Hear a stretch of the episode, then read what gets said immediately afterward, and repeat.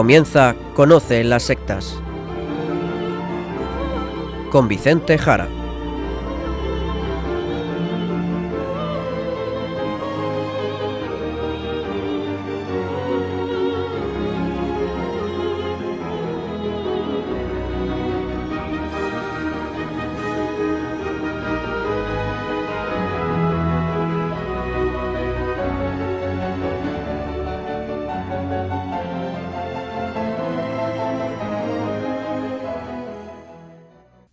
Buenas tardes, queridos amigos de Radio María. Empezamos en estos instantes Conoce las sectas, el programa de sectarismo de Radio María España, dirigido y realizado por las RIES, la Red Iberoamericana de Estudio de las Sectas. Quien les habla, y como encargado por las RIES para su dirección, Vicente Jara. Y también conmigo y todos ustedes, Izaskun Tapia Maiza. Izaskun, buenas tardes, ¿qué tal? Muy buenas tardes a todos. Pues estoy muy bien, gracias a Dios. Muy bien, pues nos vamos ya, como siempre, al sumario del programa de hoy.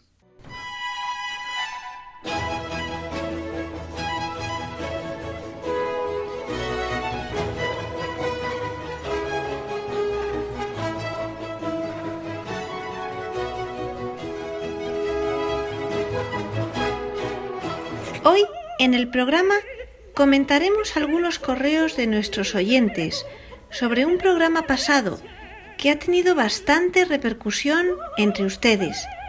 En este programa hablamos de las librerías diocesanas. Y seguiremos con la sección de noticias a cargo del sacerdote Luis Santamaría, desde la diócesis de Zamora.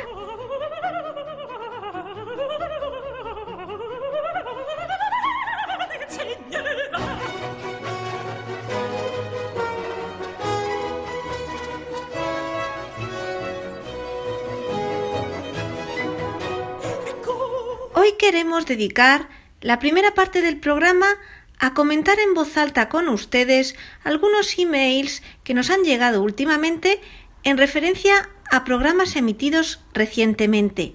No es algo habitual, porque lo normal es que nuestro director, Vicente Jara, conteste por correo electrónico o por carta, según sea el envío de parte de ustedes. Pero debido a la importancia del tema, vamos a comentar con toda la audiencia algunos de ellos. Pues así es, Izaskun, y empezamos con el primero de los emails. Como siempre, leyendo la parte de más interés para comentar con todos ustedes aquí en abierto, en la radio en directo, y sin dar, por supuesto, los datos personales de los que nos han escrito, a los cuales yo ya he respondido personalmente. Esto lo hacemos para dar nuestra opinión en abierto al resto de oyentes ante correos electrónicos que sean de interés. Pues Izaskun, primer email. El correo es de una voluntaria de Radio María en Barcelona y nos comenta que otra amiga suya, también voluntaria de esta radio, escuchó el programa del pasado día 13 de mayo, hablando de los libros de la nueva era que lamentablemente se vendían en librerías diocesanas, y nos dice así. Tengo una amiga que es también voluntaria de Radio María, aquí, en Barcelona, que escuchó su último programa del día 13 de mayo. Lo encontró tan interesante y tan necesario de darlo a conocer que a través de mí pidió tres copias de ese día. Ya les ha llegado a su casa y me acaba de llamar para decirme que ha ido al Obispado de Barcelona a entregar una copia al arzobispo, Monseñor Omeya. Y las otras dos copias las ha regalado a dos librerías religiosas como son la librería Claret y la librería de las Paulinas, y les ha comentado que lo escuchen. Ella les está muy agradecida a ustedes y quiere colaborar con su granito de arena, que no es pequeño. Sin más, les saluda muy cordialmente. Pues queridas voluntarias, no saben cuánto se lo agradezco. Al final todas las montañas, todas las montañas están hechas de granitos de arena. Yo también desde aquí aporto mi pequeño granito de arena, muy pequeñito, y todos ustedes el resto que hace falta para construir una montaña y toda una cordillera. Son varios los oyentes que nos han escrito a raíz del programa pasado hablando de este tema. Es importante difundirlo en librerías, de religiosos, también diocesanas, todo lo que aquí comentamos. Yo personalmente tengo muy buen recuerdo en mis estudios de teología con profesores claretianos, también compañeros, estudiantes claretianos, también con varios compañeros paulinos, a los que usted cita, y les pido que sí, que escuchen este programa y si tienen más dudas, que contacten conmigo.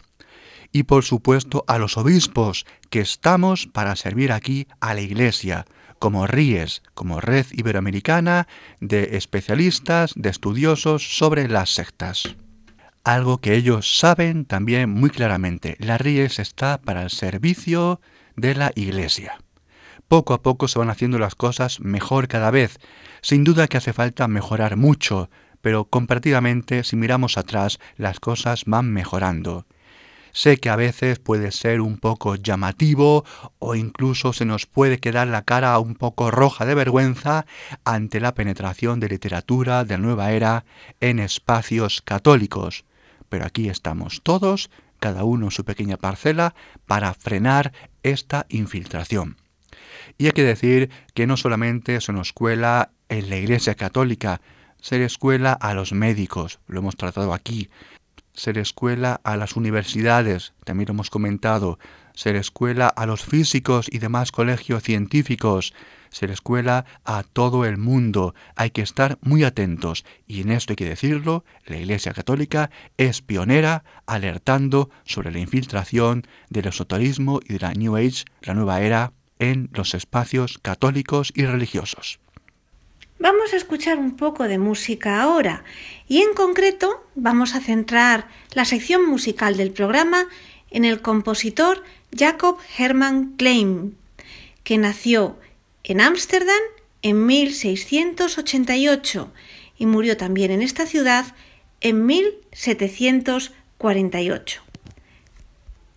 Comenzamos con el preludio de la sonata para cello número 1 Opus 2.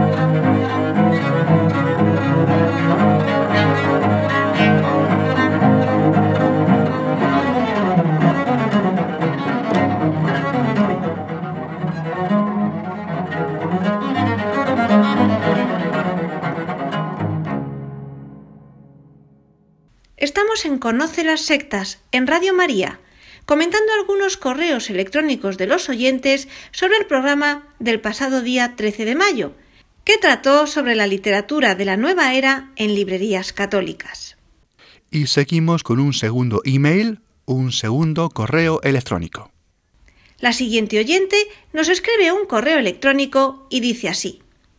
Buenas tardes. En primer lugar, quiero darles las gracias por su programa soy una oyente habitual de esta radio, pero reconozco que no lo había oído antes, ya que los sábados por la tarde me resulta muy difícil. Solo oí el referido a las librerías diocesanas y me dejó sorprendida porque creía que no venderían nada que fuera en contra de la doctrina de la Iglesia Católica o que no favoreciera la difusión de libros poco adecuados. Mi pregunta es la siguiente. Tengo en casa desde hace mucho tiempo unos libros que me regalaron. No recuerdo haberlos leído, pero al ojearlos me parece que no son adecuados. ¿Me podrían decir si lo son? Aquí, esta oyente nos da una lista de libros, en concreto cinco títulos con sus autores. Como les dije anteriormente, no creo haberlos leído, pero tampoco quiero perder el tiempo en hacerlo si no son adecuados para mi formación. Muy estimada oyente, gracias, gracias por su gran confianza. Esto que usted hace, y lo decimos en alto para que nos escuchen todos los oyentes de Radio María, esto que usted hace no es sino darse cuenta de que no todos somos especialistas ni expertos en todo, y que a veces leer un libro nos puede hacer mucho daño, porque el autor nos puede llevar a unas ideas que son incorrectas y nosotros como lectores no darnos cuenta, no saberlo ver. Con esto, avisar de que hoy en día, hoy en día especialmente, se considera que el ser humano es capaz de meterse en cualquier fregado, leer cualquier cosa, leer cualquier libro, ver cualquier película, porque hoy se piensa que el ser humano, en su libertad, puede hacerlo y nadie le tiene que decir ni filtrar lo que puede leer o lo que no puede leer. Esta forma de pensar esta forma de pensar es típica del hombre occidental de hoy en día, que se cree capaz de discernir por sí mismo, sin ayuda de nadie, lo que está bien y lo que está mal. Que nadie le diga lo que tiene que leer, que nadie le diga lo que tiene que ver. El hombre actual de Occidente, hoy en día, considera, se considera capaz de distinguir por sí mismo lo que es bueno de lo que es malo, sin necesidad de que nadie le guíe ni le indique se considera capaz de distinguir por sí mismo y no admite que nadie le trate, como suele decir, que nadie le trate como un niño. En definitiva, en definitiva, esta es la misma situación que la que vivieron nuestros primeros padres según el relato del Génesis, Adán y Eva, en el paraíso. Dios les prohíbe a esa primera pareja, hombre y mujer, Adán y Eva, que no coman de ese árbol del conocimiento. Pero ¿qué ocurre? La serpiente les dice que no, que pueden comer, que ellos son adultos, que no hagan caso a Dios, que les trata como niños, que les ha engañado. La serpiente, como animal astuto, les dice que están siendo manipulados por Dios, que les trata de manera infantil, que ellos son muy adultos y pueden comer de lo que les apetezca. Pues esto, queridos oyentes, es imagen real de lo que ocurre hoy con el hombre occidental. La tendencia de hoy en día es, como suele decirse, no querer ser tratados como niños y querer ser todos muy adultos, muy adultos, al menos en los derechos. Ya los deberes es otra cosa. Sin embargo, a quien más conviene esta situación es a los que mejor saben engañarnos, manipularnos, y hacer que nos confundamos. En el relato del Génesis, la serpiente, el maligno. Los manipuladores de hoy en día son aquellos que nos dicen que hagamos lo que nos apetezca, que leamos lo que queramos, que nadie nos diga si esto lo podemos leer o no, si esto podemos verlo o no. Ellos son los manipuladores de hoy en día. Y ellos son verdaderamente los que nos tratan como niños, haciéndonos creer que somos capaces de tomar las mejores decisiones siempre en base a nuestros propios conocimientos y por nosotros mismos. Pues queridos oyentes, esto es falso, esto es falso porque la vida es muy complicada y porque encima en la vida hay personas manipuladoras, hay entidades y medios manipuladores de la realidad que nos manipulan y mueven las tendencias y el pensamiento en la sociedad para que creamos lo que ellos quieren que creamos. Esconden la verdad, difunden verdades a medias, que es la peor mentira, y al final nos hace muchas veces vivir engañados. Encontrar la verdad de los hechos es tarea muy complicada.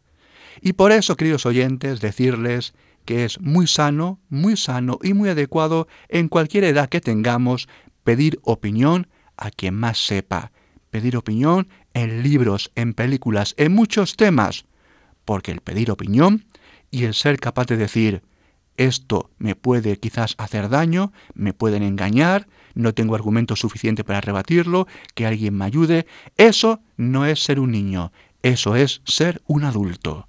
Eso es ser un verdadero adulto. Por todo ello, muchas gracias, querida oyente, y por eso hemos querido traer su correo aquí a la radio en directo para compartirlo con todos los demás. Pues ahora, y para ayuda también de usted, a la que hemos contestado por email, y para el resto de los oyentes, digamos algo de estos libros que esta oyente nos menciona. Izaskun.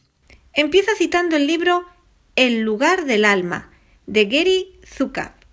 Pues este libro, El lugar del alma, es un típico libro de la New Age, es un libro típico de la nueva era.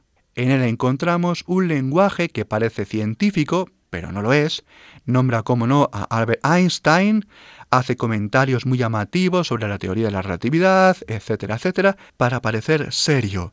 Pero al final nos está hablando de budismo, de la reencarnación, del karma, del poder de la mente que practica el budismo y que si se concentra puede alcanzar todo lo que desee, en fin, ser como dioses lo típico de la nueva era.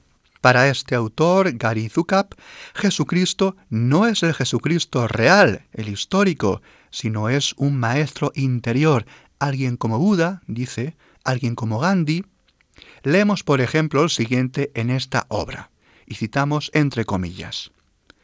La personalidad multisensorial contempla la divinidad, o a Dios, o la divina inteligencia, o a cualquier otra palabra que se elija para citarlo, como luz. Contempla como seres de la luz a aquellos a través de los cuales la divinidad fluye conscientemente, tales como Cristo, Buda, Krishna, seres de la totalidad, de la integración y la plenitud. Y cerramos comillas porque citamos un pasaje de este libro. Por eso este libro, totalmente desaconsejable, te dice también que tú puedes ser un Dios, como Cristo, como Buda. Veamos, por ejemplo, este otro texto del mismo libro. Dice así. La energía portadora de luz, la energía luciférica, aquella que tentó a la persona de Jesús de Nazaret, que después se convertiría en Cristo, y la misma que tentó a la persona de Siddhartha Gautama, quien después sería Buda, es la misma energía que te tienta a ti. Pues queridos oyentes, ¿qué decirles? Un libro que ha acogido a Jesucristo, lo considera un hombre, dice que luego se convierte en Cristo, ¿verdad? Hemos escuchado, es decir, está hablando de un Cristo que no es el real, un Cristo que es esotérico, un Cristo típico de la nueva era, que es un hombre que va evolucionando y por autoconcentración, autoconocimiento alcanza la plenitud divina y es lo mismo que te vende para que tú alcances ese nirvana budista. Un libro, como decimos, típico de la nueva era, totalmente desaconsejable y por supuesto que no hay que leer. Para eso estamos aquí las Ries, para leerlo por ustedes y decirles que no pierdan el tiempo. Seguimos, Izaskun. Otro libro del que nos pide opinión es La rebelión de los brujos, de Louis Pauwels y Jacques Bergier. Bien, pues este libro, junto con su primera parte, el libro El retorno de los brujos, pues es un libro de misterios, un libro que mezcla cosas históricas con cosas falsas, se habla de ciudades precolombinas, cosas de Oriente, cosas también sobre Jesús, pero en plan esotérico, falsas por supuesto, al estilo de lo que es la literatura de JJ Benítez, sobre sociedades secretas, sobre alquimistas, en fin. Nada tampoco recomendable hay en este libro. Es el típico libro de los años 70 y 80, muy famosos en esas épocas y que mucha gente lamentablemente leyó. Pues creo que es suficiente con estos apuntes. Seguimos, Izaskun. Un siguiente libro del que nos piden opinión es Conversaciones con mi hijo, de Félix Gracia. Hombre, Félix Gracia, Félix Gracia. Les explico. A ver, Félix Gracia que muchos de ustedes seguro que conocen, ahora mejor no se sitúan, Félix Gracia fue muy conocido en España por sus programas en televisión sobre misterio, sobre esoterismo, por ejemplo La Tabla Redonda, Otra Dimensión, etc. Su concepción de Félix Gracia y de sus diferentes libros, también este, Conversaciones con mi hijo, es típicamente de la New Age, nueva era. Unifica ideas de hinduismo, de Oriente, con ideas que él tiene muy particulares sobre lo que es el cristianismo. Es un cristianismo basado en gnosticismos, en misterios. Su cristianismo es de tipo gnóstico, que es una ideología a la que tuvo que combatir la Iglesia incluso en sus primeros inicios. Así, por ejemplo, el evangelista San Juan tuvo ya que sufrir los ataques de estas ideas gnósticas contra Jesucristo en esos primeros comienzos de la Iglesia católica. Este libro de conversaciones del autor con su hijo Mario, pues la verdad es que es un libro muy fácil de leer y por eso es un libro peligroso. Es un libro muy emotivo, es un libro agradable de leer, pero claro, son ideas contrarias a la fe cristiana, ideas contrarias al verdadero Jesucristo. Cuidado con estos escritores que escriben tan bien, Cuidado con estos hijos de la oscuridad que son muy astutos.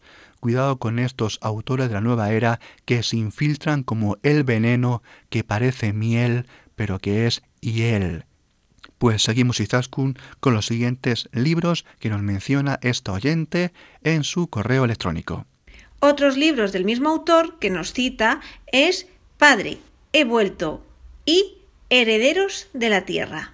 Pues pienso que ya está todo dicho, los podemos tirar, no merece la pena leerlos. A ver, estos libros, Padre he vuelto y Herederos de la Tierra, son libros que junto con el libro también Hijos de la Luz, del mismo autor, forman una trilogía de Félix Gracia.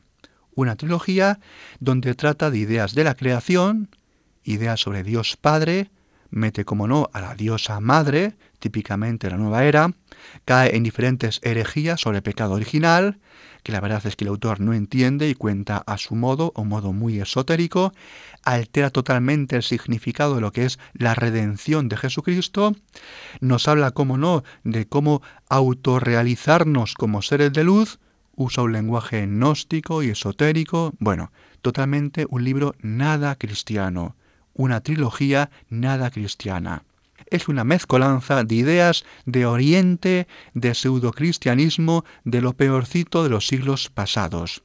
Querido oyente, querido oyente, vaya listado. No pierda el tiempo en leerlo, de verdad. Para eso, como decimos, estamos aquí en las Ríes, para leerlos por ustedes y para advertirles de su peligro.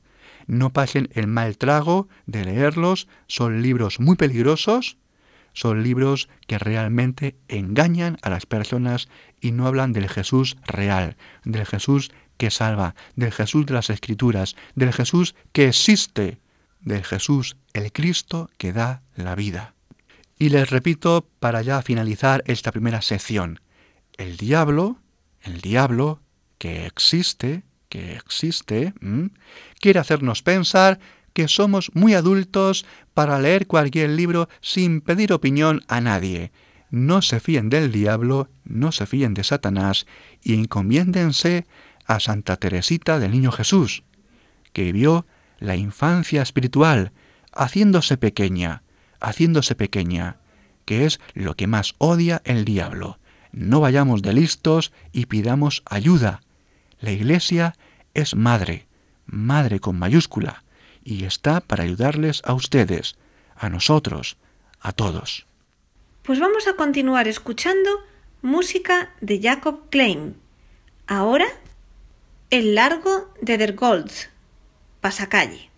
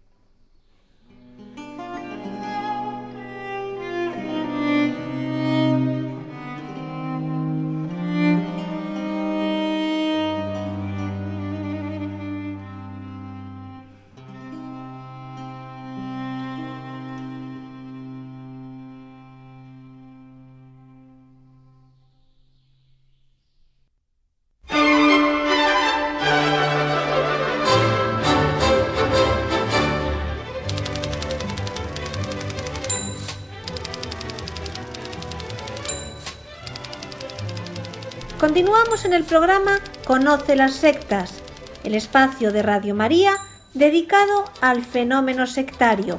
Y para esta parte contamos con el padre Luis Santamaría, sacerdote de la diócesis de Zamora y miembro de la Red Iberoamericana de Estudio de las Sectas, la RIES, que nos contará las noticias más recientes en torno a este tema.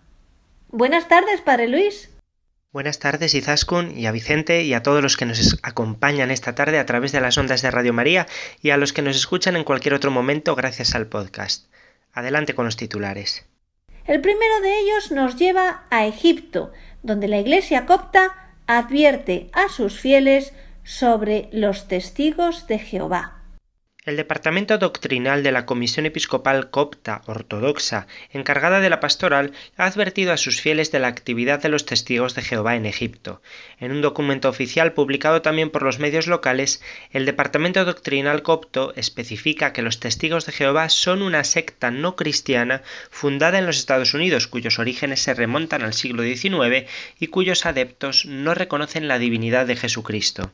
El mismo departamento ha dado la voz de alarma en particular sobre artículos y mensajes publicados en una página web en árabe titulada Ortodoxia y Biblia, informando de que detrás de las actividades de esta web están los testigos de Jehová y su propósito es el de confundir las almas de los cristianos para alejarlos de la fe custodiada y propuesta por la Iglesia copta. En tu último repaso a las noticias de nuestro programa, nos estuviste contando, Padre Luis, la controversia en torno a la ilegalización de los testigos de Jehová en Rusia y nos dijiste que la Iglesia Católica de aquel país salió criticando la decisión. ¿No parece una contradicción lo que han hecho ahora los coptos en Egipto? No es una contradicción porque una cosa es reconocer la libertad religiosa de las personas y de los grupos dentro de unos límites que marcan la ley natural, el bien común, los derechos humanos y las legislaciones justas de los países, y otra cosa es la clarificación doctrinal que debe hacer una confesión religiosa para sus fieles. En este caso, lo que ha hecho la Iglesia copta es totalmente correcto y necesario, y yo diría que imprescindible. Los pastores deben cuidar el rebaño y avisar a los coptos, con unas instrucciones que nos valen a todos los cristianos, de que los testigos de Jehová intentan confundirnos, ya que ellos realmente no son cristianos, por mucho que digan. Así que es un asunto interno y un asunto doctrinal. Eh, tienen razón para la preocupación porque según las estadísticas publicadas en el último anuario de los testigos de Jehová, la secta cuenta con algo más de un millón y medio de publicadores en el continente africano. Los publicadores son sus adeptos, sus miembros. Se llaman así por su labor bien conocida de proselitismo. De ellos desconocemos el número de testigos de Jehová egipcios, ya que no aparece este país en su estadística mundial anual, que va país por país. Sin embargo, la propia página web de la secta reconoce su presencia en el país, pues ofrece un número de teléfono para contactar con su servicio de información sobre hospitales en Egipto. Es un departamento de la confesión para tratar los temas relacionados con las transfusiones de sangre, los hospitales y sus miembros. Recientemente, la Iglesia de la Cienciología ha inaugurado un nuevo centro en la ciudad estadounidense de Miami. Un centro que les ha costado nada menos que 15 millones de euros. Así es, el pasado 29 de abril Miami, en el estado de Florida, fue el escenario de un gran acto de inauguración, como los que suele hacer la cienciología, que contó con 2.000 asistentes. El edificio de cuatro plantas, más otros tres niveles de aparcamiento subterráneo, fue comprado por la secta en el año 2012 por 7 millones de dólares y completamente renovado por otros 8 millones, en total 15, como has dicho Izaskun. Cuenta con una capilla equipada con todos los recursos actuales, cabinas multimedia interactivas, salas de consejería y una cafetería, entre otras instalaciones. La inauguración del nuevo centro es parte de una expansión internacional y sigue a recientes aperturas de centros en Oakland y Tokio, entre otras ciudades. Según un portavoz de la cienciología, hemos experimentado un mayor crecimiento en los últimos 10 años que en la totalidad de los 50 años anteriores y esa expansión requería una nueva instalación en Miami. Explica también que en esta ciudad tienen más de 10.000 miembros, aunque Como recuerdan los medios, este grupo suele inflar sus cifras y de hecho una encuesta del sondeo estadounidense de identificación religiosa calcula un total de 25.000 cienciólogos en los Estados Unidos, entonces es difícil que tengan 10.000 en Miami. El portavoz ha dicho que el nuevo edificio estará abierto los 7 días de la semana y usará un personal de 165 voluntarios que recibirán compensación monetaria por sus servicios. Aquí no entiendo yo lo de la palabra voluntarios, por cierto.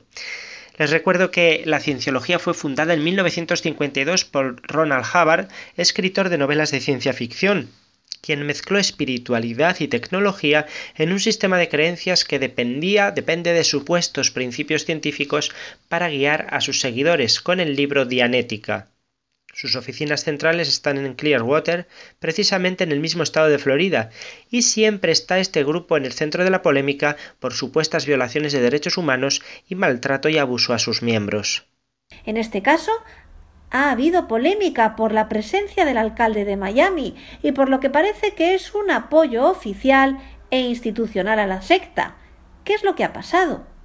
El alcalde de Miami, Tomás Regalado, estuvo entre los 2.000 asistentes. También fueron otros representantes públicos importantes. El regidor explicó que la cienciología se le acercó hace varios meses con los planos del edificio que fueron aprobados, puesto que cumplían con la ley.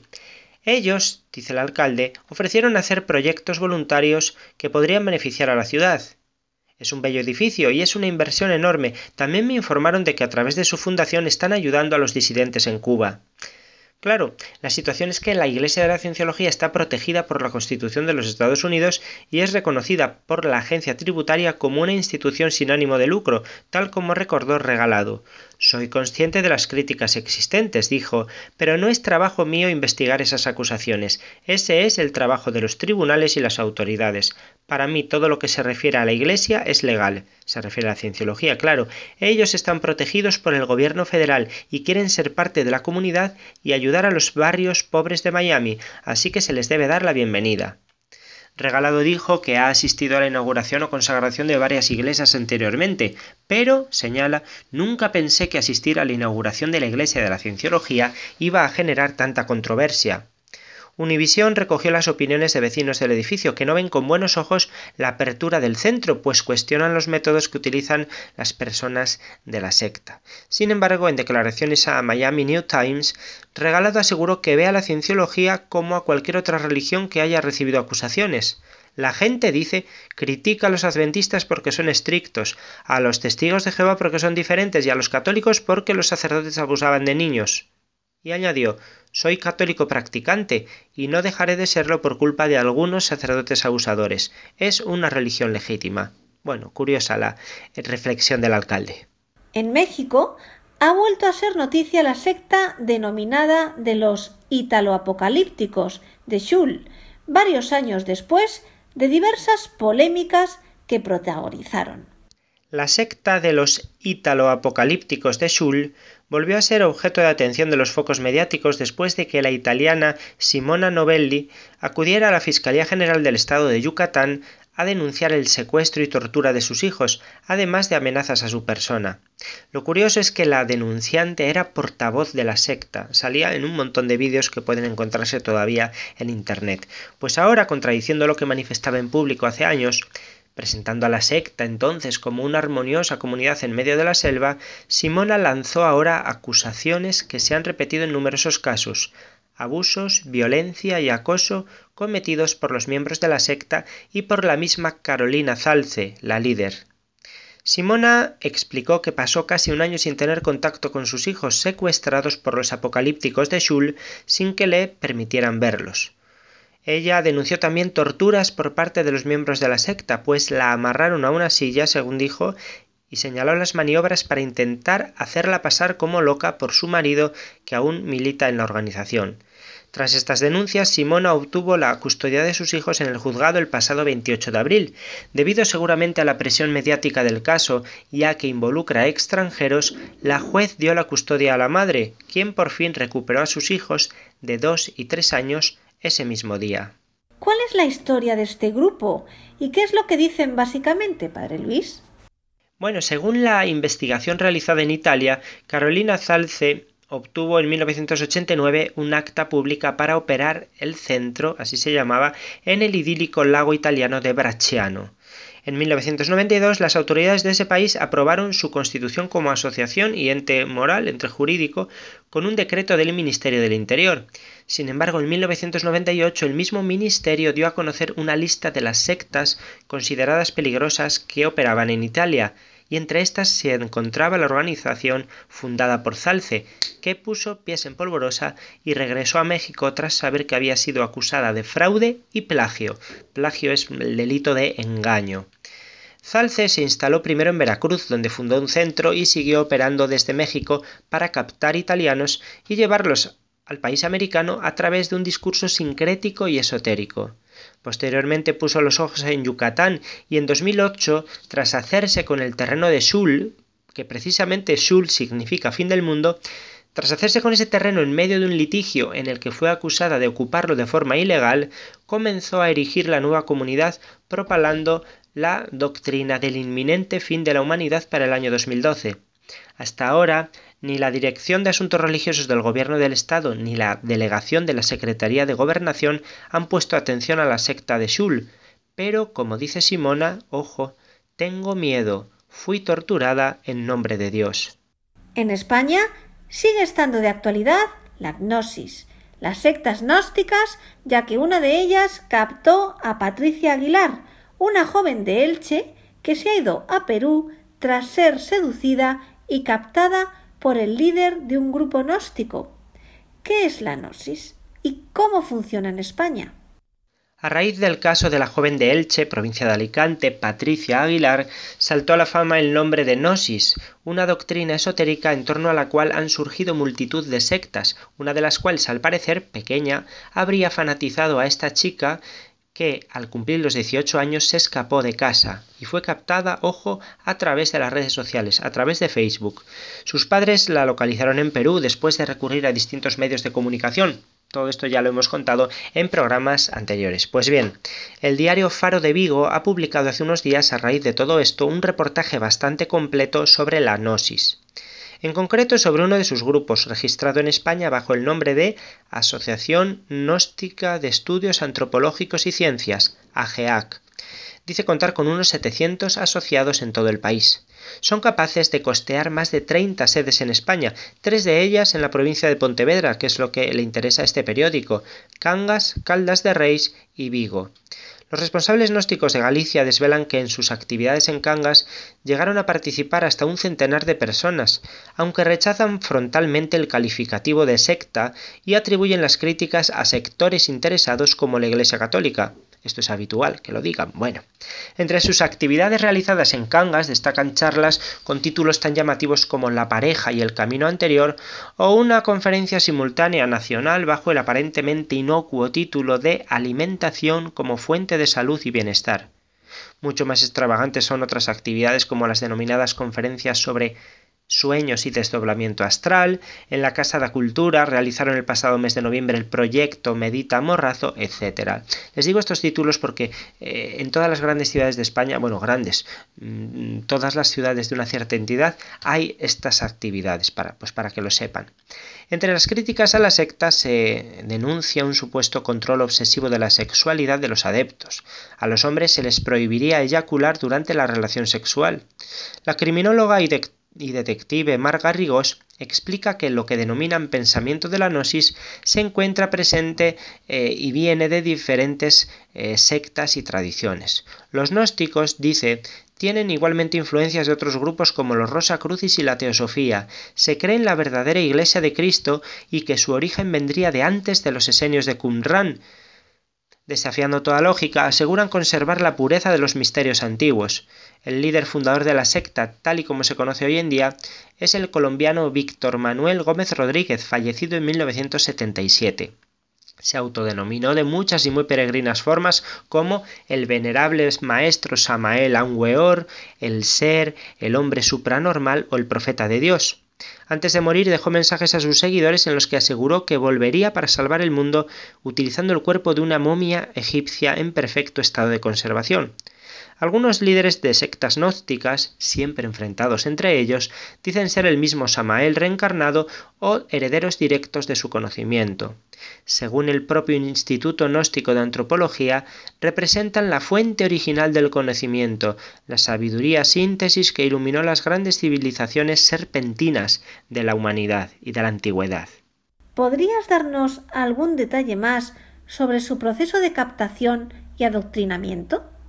Porque es algo muy útil para nuestros oyentes, también en clave de prevención. Sus actividades se centran en lo que denominan charlas culturales. Su temática varía en función del país o del lugar. Se anuncian por las calles con carteles, papeles que dan en mano y también ahora en Internet y en las redes sociales. Los conferenciantes carecen de todo conocimiento de los temas a tratar sin aportar más datos de lo que la secta les ha transmitido a través de los textos del fundador. Los que se adentran en la secta pasan por tres etapas de iniciación. En el primer nivel participan en esas charlas públicas gratuitas. Los adeptos pueden llegar a participar en algún retiro en el campo. En el segundo nivel los líderes explican ya la doctrina gnóstica y proponen que siguiendo esta disciplina el iniciado podrá superarse espiritualmente. Si el candidato muestra su acuerdo con los principios explicados, debe participar en una serie de conferencias que pueden superar la treintena durante un periodo de 18 meses, y ya en el tercer nivel comienzan sus rituales esotéricos, más esotéricos, en sitios cerrados. En los días pasados fue noticia el Bing One Forum en Madrid, un encuentro internacional que sus organizadores presentaban como el mayor evento de crecimiento personal de Europa. En los medios han aparecido informaciones contradictorias, que si se ha suspendido, que si no, Sí, Zaskun, la verdad es que ha habido polémica y las informaciones no aclaraban mucho las cosas, así que voy a intentar resumir. Being One Forum era un importante encuentro de gurús de la New Age previsto para celebrar en Madrid entre el 12 y el 14 de mayo, de viernes a domingo, y ya venía precedido de polémica. Les aclararé que los precios no eran nada económicos. El más barato, 80 euros, daba derecho a seguir las conferencias desde casa, vía Internet. La entrada más cara, 900 euros, que incluía eh, estar en primera fila, tener acceso a los ponentes, etcétera, pues era como un pase VIP, o 900 euros, ¿eh? Sin embargo, los problemas comenzaron unos días antes cuando la organización avisó por sorpresa de que la sede eh, se cambiaba de la prevista, que era el Madrid Arena, a la Plaza de Toros cubierta de Leganés ya se empezó a armar el lío. Cuando el viernes 12 llegaron los participantes al lugar había goteras, frío, mal sonido, ausencia de un montón de las cosas y servicios prometidos, y resulta que el sábado por la mañana, cuando llegaron los asistentes, se encontraron con las puertas cerradas. Imagínense dos o tres mil personas esperando en la calle, allí en Laganés, con rumores de suspensión, de falta de pagos, incluso alguno de los ponentes se encontró en esta situación de llegar allí y no poder entrar, y se puso a predicar en la calle y todo. Por fin en la tarde del sábado se reanudó el evento, pero con varias horas de grave retraso. Y el domingo continuó la cosa después de haber pedido donativos a los asistentes para poder salvar el encuentro, donativos a mayores de todo lo que ya habían pagado. El resultado ha sido de denuncias en el juzgado, reclamaciones y afectados organizándose para exigir sus derechos. Planea la sombra de la estafa por mucho que hayan intentado excusarse los organizadores. Por cierto, unos días antes de la celebración, no sabemos si esto tendría que ver con el cambio de lugar también, la Sociedad para el Avance del Pensamiento Crítico, que entre sus objetivos promueve la investigación crítica frente a la credulidad ante las afirmaciones pseudocientíficas y paranormales, envió una carta a la alcaldesa de Madrid, Manuela Carmena, denunciando el Being One Forum porque, según decían, es un evento cuya forma expresa y demuestra que la pseudociencia es una industria. Esta sociedad aseguraba en la carta que las corrientes de pensamiento que están en la base de este evento son los principales fundamentos teóricos de peligrosas pseudociencias, muchos de ellos centrales en numerosas pseudoterapias. Este acto, bajo la apariencia de una temática humanístico, filosófico, religiosa, va a difundir ideas y corrientes de pensamiento oscurantistas e irracionales que en la mayoría de casos tocan de lleno la manipulación sectaria, la supresión de la lógica y el pensamiento crítico, el alejamiento del individuo de la realidad y la fe ciega por el seguimiento de las nuevas ideas implantadas. Desde esta entidad afirmaban que este tipo de eventos fomenta el, movimiento del potencial humano, muy en la onda de la nueva era y clasificado como secta, que hace hincapié en los estados superiores de conciencia. En la carta subrayaban que quizá las ideas más extendidas y desde las que se despliegan las demás y que ilustran a la perfección el carácter sectario sean la noción de despertar de la conciencia, el fluir y el sentir con el cuerpo en lugar de pensar con la cabeza. Son las ideas centrales que forman toda la cosmovisión. Pues menudo lío, de verdad. Y más allá de toda esta polémica, ¿en qué consistía el evento? ¿De qué se habló? ¿Quiénes eran sus ponentes?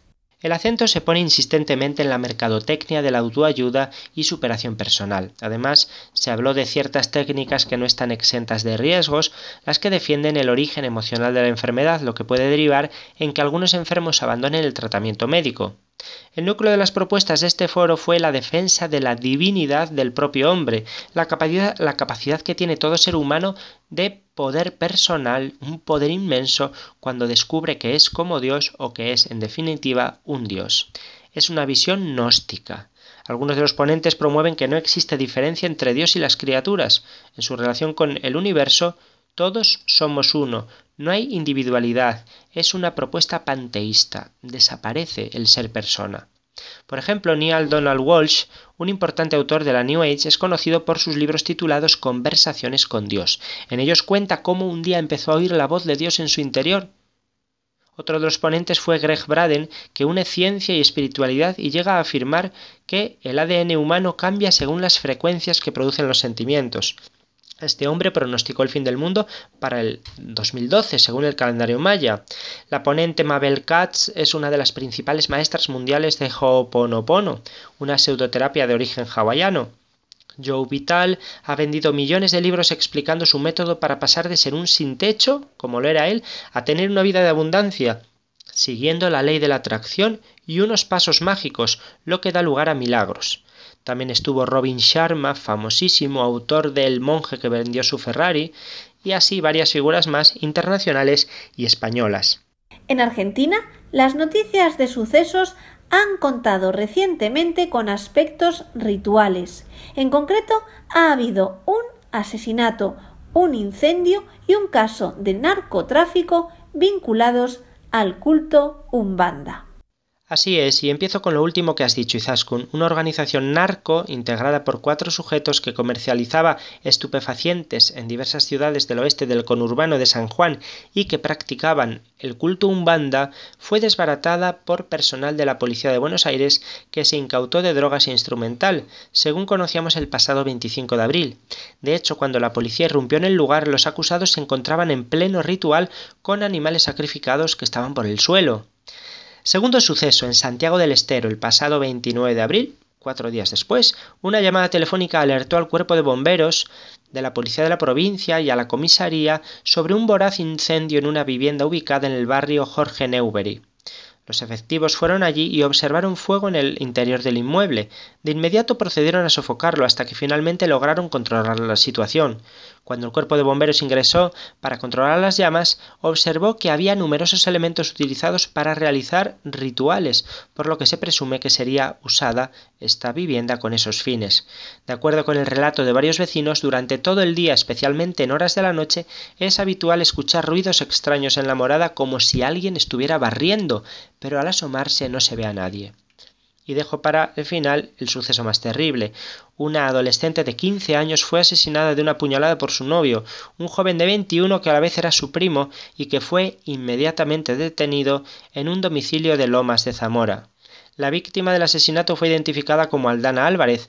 Recibió una profunda herida de arma blanca en el abdomen, lo que provocó su muerte de forma casi instantánea. El presunto asesino, Miguel Medina, la habría apuñalado en el estómago en el santuario del Chelo, un templo umbanda. Medina fue detenido y se está investigando si esto fue parte de un ritual en el que el joven la habría matado pues como un sacrificio. Pues estas han sido las noticias que queríamos contarles hoy. Gracias, Padre Luis, por resumirlas y contárnoslas. Gracias a ti, Zaskun, y a Vicente, y hasta dentro de dos semanas, si Dios quiere. El último tema que vamos a escuchar hoy, también de Jacob Klein, es el alegro de la sonata número 5.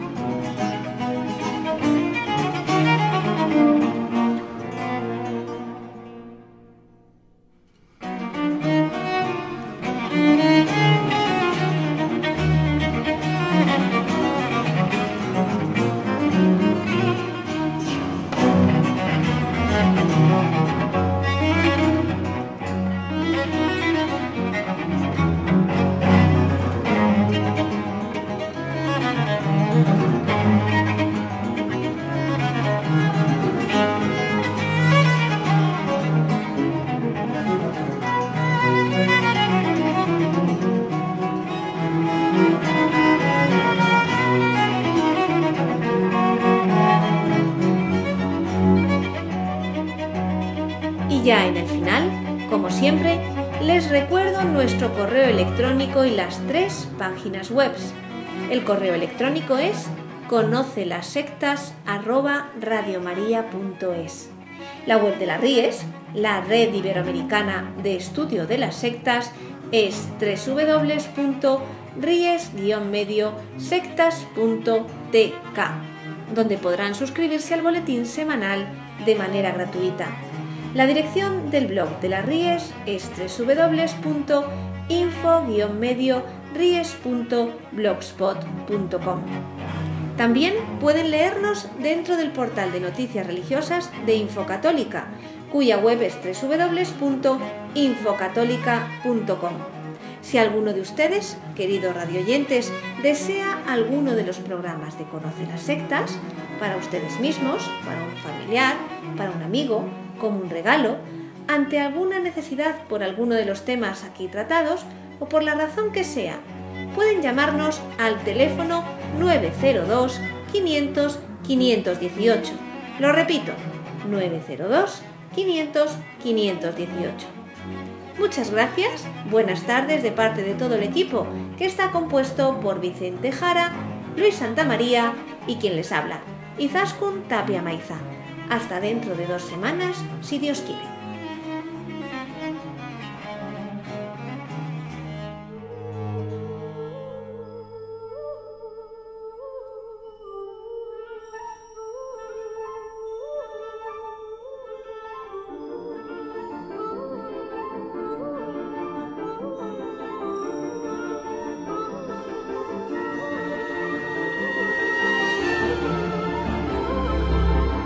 Han escuchado Conoce las sectas con Vicente Jara.